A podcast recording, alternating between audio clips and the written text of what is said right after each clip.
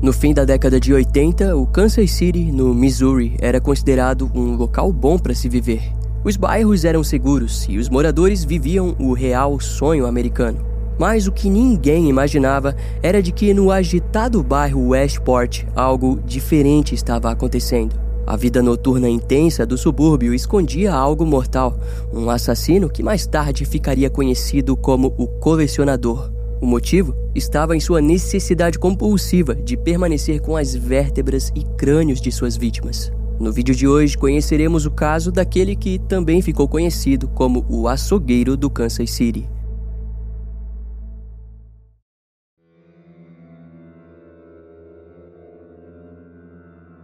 Christopher Bryson tinha seus vinte e poucos anos quando se envolveu com coisas que não deveria. Assim como muitos jovens pobres do final da década de 80, ele trabalhava como prostituto para arrecadar dinheiro para sua família. Christopher atuava na região do centro de Kansas City e costumava se abrigar em hotéis baratos e decadentes do bairro. Mas ele nunca imaginou que um dia se viria pulando da janela do segundo andar de uma casa de luxo em um sábado de manhã para piorar com uma coleira de cachorro ao redor de sua garganta e completamente despido. Naquele momento ele sabia que havia confiado no homem errado e se metido na pior experiência de sua vida. Era Páscoa de 1988 e para os policiais do departamento não aconteceria nada naquele dia, afinal era uma cidade tranquila e adorável. E enquanto isso, Christopher acabava de pular da janela, que ao cair torceu um dos pés, mas aquilo não era nada perto do perigo que estava passando. Assim, ele continuou e correu para bater nas portas das residências próximas, buscando por ajuda. Os vizinhos acharam a situação perturbadora e não abriram a porta para o garoto. Em contrapartida, vários imediatamente chamaram a polícia. Dessa forma, quando as autoridades chegaram, observaram Christopher sentado na varanda de uma das casas. Seus olhos estavam inchados e vermelhos. Além disso, notaram marcas profundas em seus pulsos e tornozelos. Segundo Christopher, dias antes, ele tinha se encontrado com um homem na estação de ônibus no centro da cidade. Eventualmente, acabou indo com o sujeito até a casa dele e lá foi nocauteado. Ao acordar, foi agredido diversas vezes com uma clava de ferro, teve seus testículos grampeados e foi sodomizado com frutas. Ele compartilhou que houve um momento em que teve seus olhos queimados por cotonetes encharcados por substâncias químicas. De acordo com o garoto, o único momento sem dor era quando ficava sozinho com um controle remoto de televisão em cima de suas mãos amarradas. Durante os dias que passou preso lá, Christopher disse que o homem o mostrou fotos de vários outros garotos que já tinham passado por aquilo. Os policiais ficaram atordoados com a dimensão da tortura extrema pela qual ele passou, mas não entendiam como ele havia conseguido fugir. Christopher disse que naquela manhã finalmente tinha conseguido afrouxar as amarras e, para evitar trombar com o seu sequestrador dentro de casa, ele decidiu pular a janela do cômodo em que estava preso. A história obviamente chocou os policiais que imediatamente foram até a residência do suspeito. O sequestrador foi identificado como Robert Andrew Berdella Jr., de 39 anos, dono do famoso Bob's Bazar Bizarro. Essa era uma loja que comercializava artes primitivas, joias e antiguidades no bairro de Westport. E depois de ser preso sob a acusação de agressão sexual de Christopher Bryson, Robert permaneceu em silêncio. No entanto, o departamento de polícia do Kansas City conseguiu um mandado e entrou na residência do suspeito. Foram vários dias de buscas. Tudo foi extremamente examinado. Até mesmo as fezes do seu cachorro foram levadas para um laboratório na esperança de encontrar vestígios de carne humana, mas não tiveram sucesso com aquilo. Eventualmente, um diário com registros codificados foi encontrado, mas a pista era complicada e foi levada para estudos. Em resposta, a polícia ficou preocupada com a falta de evidências, até que lá foram encontradas vértebras e crânios humanos no porão da casa. Alguns dias depois, o quintal de Robert também foi escavado. Foram encontrados um crânio humano e tecidos humanos intactos. A série de evidências fez com que o departamento de polícia acreditasse que mais vítimas realmente haviam sido feitas por Robert. Contudo, a ausência de corpos inteiros atormentava eles. Tudo o que podiam fazer era esperar os resultados de DNA dos crânios encontrados. A sua loja também foi vasculhada, mas aparentemente nada foi encontrado. Posteriormente, a equipe forense localizou um conjunto de fotos polaroides de vários garotos desconhecidos. Havia dúvidas se algum deles ainda estaria vivo, e assim passaram a tentar localizá-los. Enquanto isso, o diário encontrado anteriormente passou a ser decodificado. A polícia notou que os registros eram um tanto quanto intuitivos, pois Robert havia escrito coisas como Pepino F, Cenoura F, BF. Ao que parece, eram códigos para descrever penetração com pepino, cenouras e pênis no reto de suas vítimas.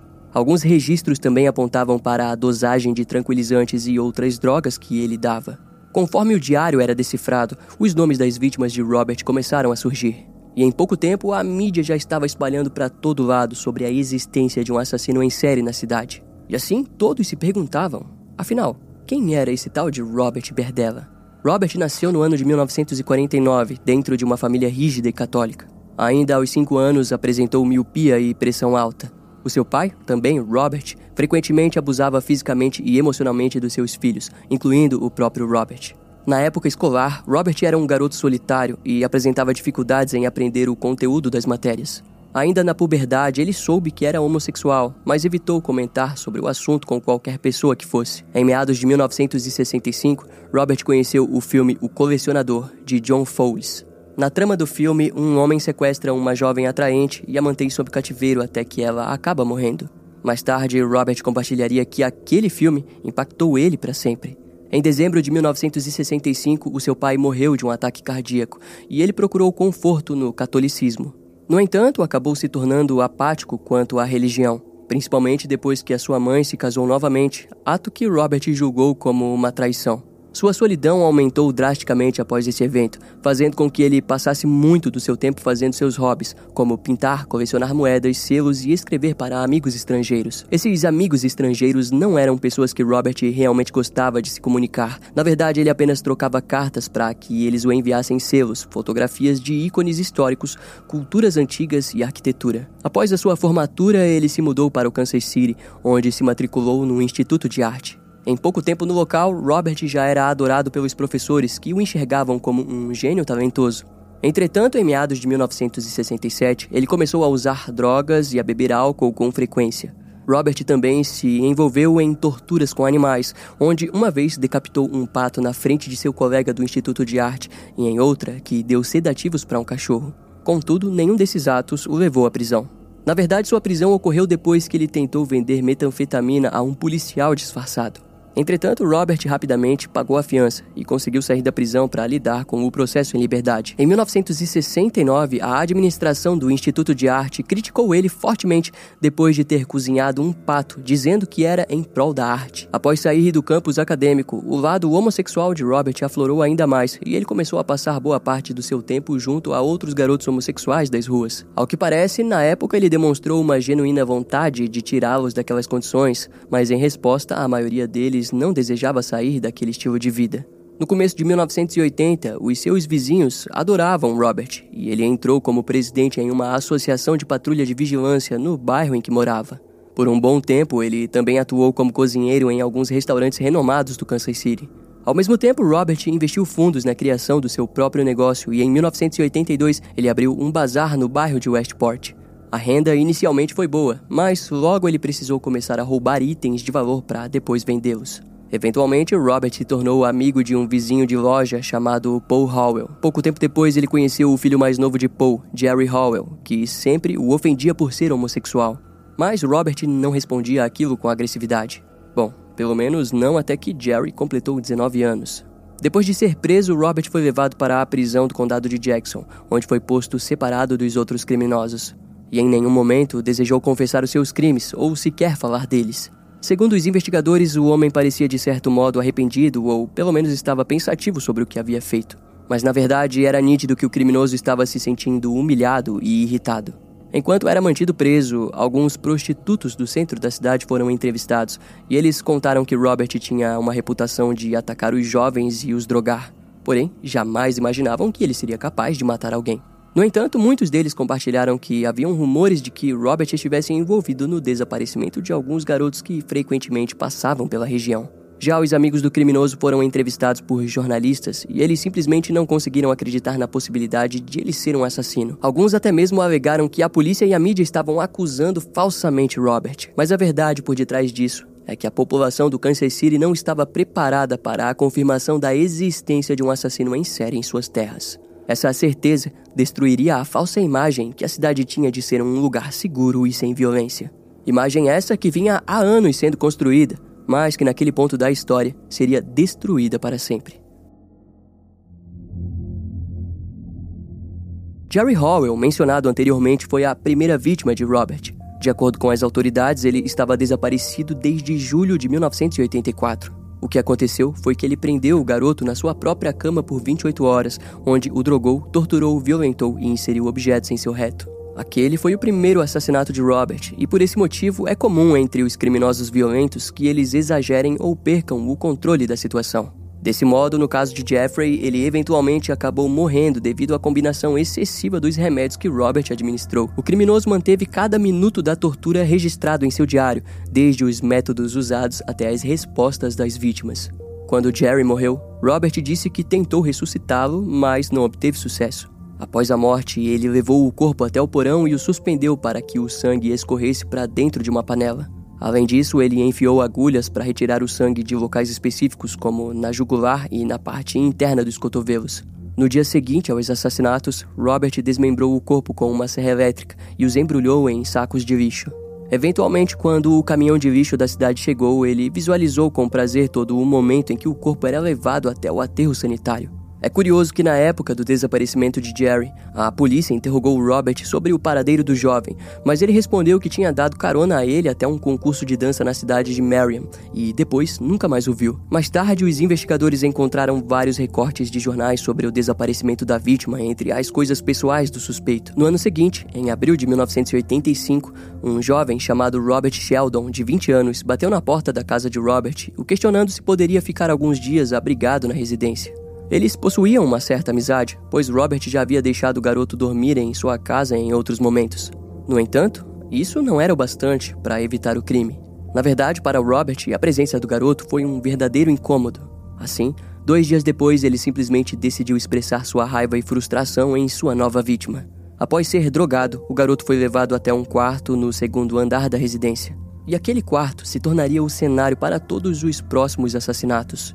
Robert esfregou o produto de limpador de ralo no olho do garoto, enfiou agulhas nas pontas de seus dedos e amarrou ele com uma corda de piano. Essa mesma corda acabou rasgando os nervos das mãos de Robert. Foram três dias de cativeiro e torturas intensas. Em algum momento, ele até mesmo preencheu os ouvidos do garoto com calafetagem, a fim de reduzir a audição do jovem. Alguns dias depois, estava marcado para um profissional ir limpar o telhado da casa de Robert, e por aquele motivo ele decidiu sufocar Robert Sheldon com um saco. Mais tarde, o corpo do garoto foi dissecado dentro de um dos banheiros da residência e finalmente descartado. Em junho, um garoto despreocupado chamado Mark Wallace, de 27 anos, parou na residência de Robert para se proteger de uma tempestade. O homem se mostrou receptivo, mas logo notou que Mark possuía sintomas de uma possível depressão. Robert se ofereceu para injetar clorpromazina para que ele pudesse relaxar um pouco, mas logo ele passaria por uma série de torturas que o levariam à morte.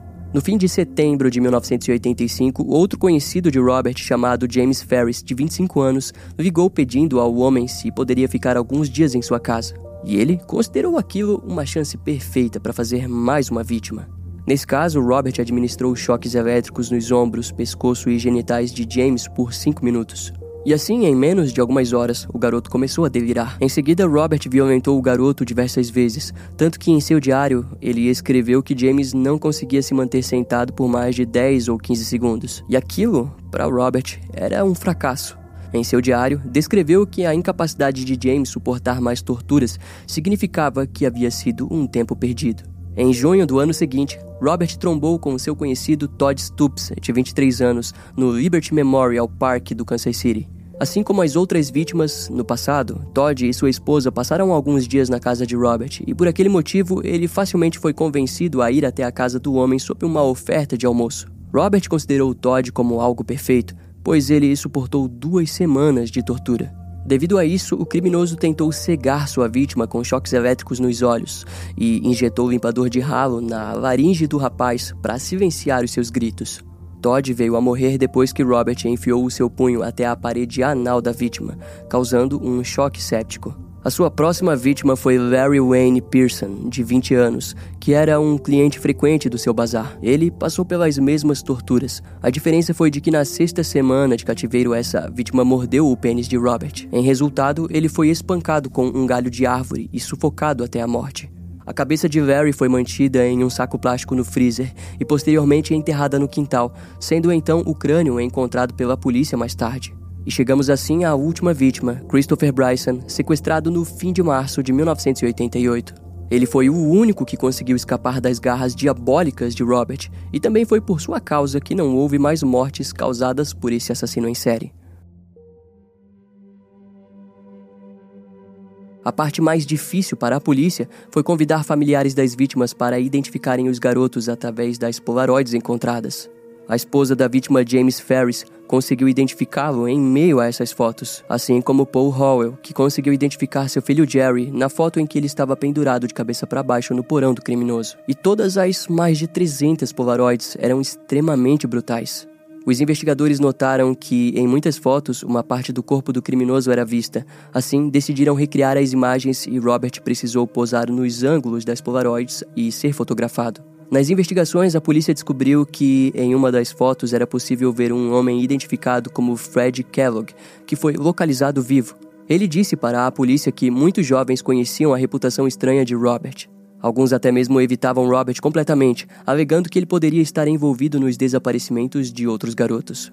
Ao ser posto na frente das fotos Polaroids, Fred conseguiu identificar as vítimas e também seus conhecidos Todd Stoops, Robert Sheldon e Larry Wayne Pearson. Curiosamente, a polícia descobriu que no passado Robert tinha tirado Larry da prisão ao pagar sua fiança e que em agosto de 1987 o homem deu entrada no hospital alegando que um homem chamado Larry tinha mordido seu pênis. A polícia também entrou em contato com a empresa onde Robert Sheldon trabalhava e seus colegas informaram que ele era um bom funcionário, mas que estranhamente sumiu em abril de 1985. Naquela altura, o Centro Médico da Universidade do Kansas finalmente identificou o crânio encontrado no armário da residência como sendo o de Robert Sheldon. No mesmo dia em que isso ocorreu, a polícia comparou os dentes encontrados na residência com os registros dentários da vítima Larry Wayne Pearson. No passado, o garoto tinha sido preso, então haviam registros de sua dentária no tribunal de Wichita. Desse modo, Robert foi primeiramente acusado pelo assassinato de Larry Wayne Pearson. No dia 22 de julho de 1988, a promotoria utilizou evidências circunstanciais e físicas para garantir a condenação. E diante o júri, Robert se declarou culpado no quarto circuito do Tribunal do Condado de Jackson.